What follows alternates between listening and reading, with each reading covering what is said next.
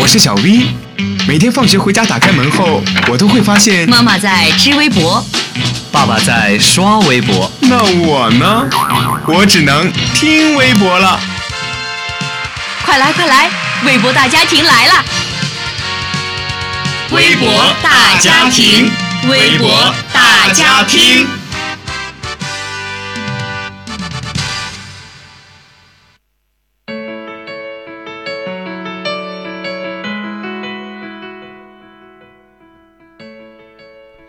听众朋友们，下午好！又到了每周五与大家准时相约的微博大家听的时间了，我是大熊。让我们来关注一下最近微博上都有哪些新鲜事儿吧。这段时间，湖北大学知行学院广告设计与制作专业大二学生柳晨，待在赤壁的家里忐忑不安。再过二十多天就要期末考试了，他却不敢回到学校。去年十月，柳晨为了购买苹果六手机，申请网上贷款。随后呢，他拆东墙补西墙，不断找其他小额贷款公司贷款还债，最终欠下多家公司七十多万元。由于被催债人员逼得没有办法，二十天前他回到老家躲债。柳晨说：“实际上呢，这五万元钱是由一万元本金滚出来的。”去年十二月底，为了还上买苹果六手机欠下的贷款，他向武汉一家学生分期贷款公司贷了一万元，月息两千元。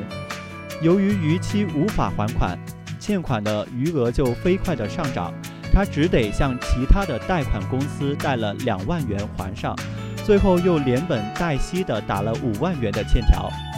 柳晨说，当时他对百分之十的逾期的违约金没有概念。现在才知道，五万元欠款，一天仅罚息就要五千元。虽然对方最后减免了大部分的违约金，但自己想起来仍不寒而栗。柳晨的爸爸说：“儿子的一时糊涂，让全家都陷入了困境。他希望儿子的遭遇能够警醒其他涉世未深的大学生，千万不要给自己套上高利贷的枷锁。”确实啊，最近这种分期贷款的广告贴满了各个高校的宣传栏。大熊在这里提醒各位同学，要根据自己的实际情况去花钱购物，毕竟花钱一时爽，花完悔断肠啊。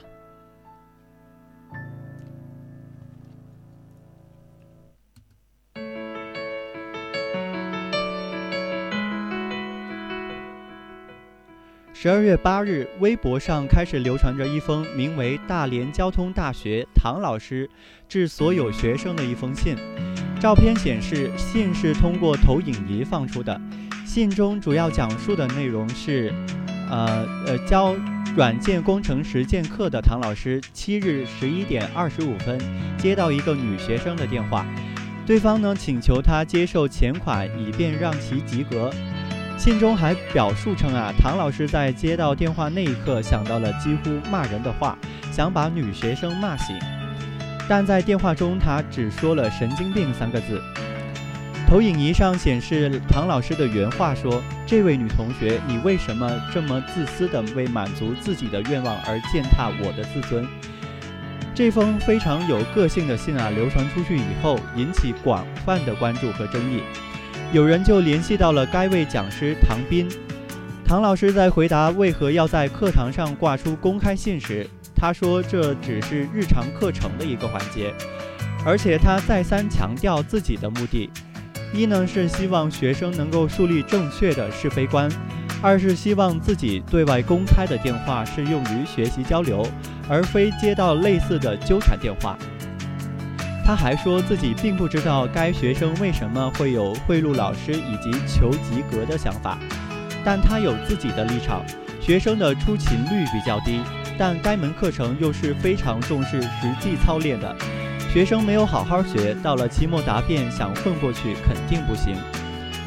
唐老师说的话确实没错，咱们也应该在平时的学习生活中认真努力，千万不要想通过走捷径来达到及格的目的。毕竟我们自己才是求学者。毛主席有一句话说得好好好学习天天向上。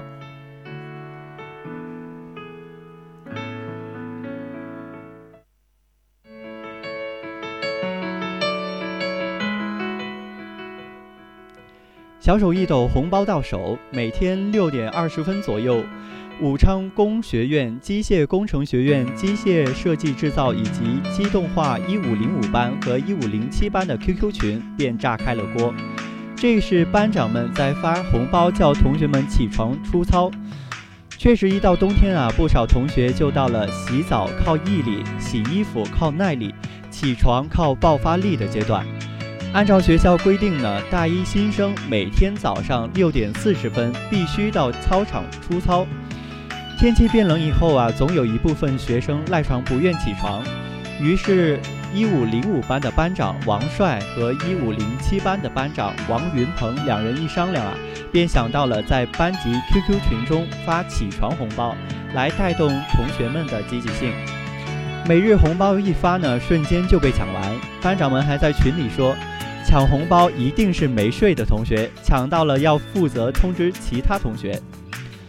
王帅说：“措施实施以后，不少开始没抢到的同学，甚至立志第二天定闹钟起来抢红包。钱虽不多，但大家都觉得好玩，也能理解班长的用意。班长呢是自掏腰包刺激我们早起，所以大家都很积极配合。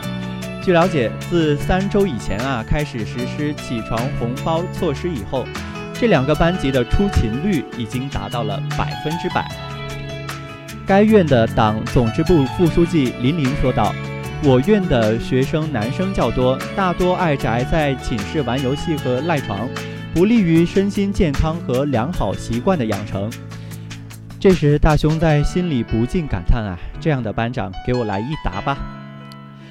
好了，以上就是本期的微博大家听，欢迎大家在荔枝 FM 上同步收听我们的节目。我是大雄，我们下周同一时间再见。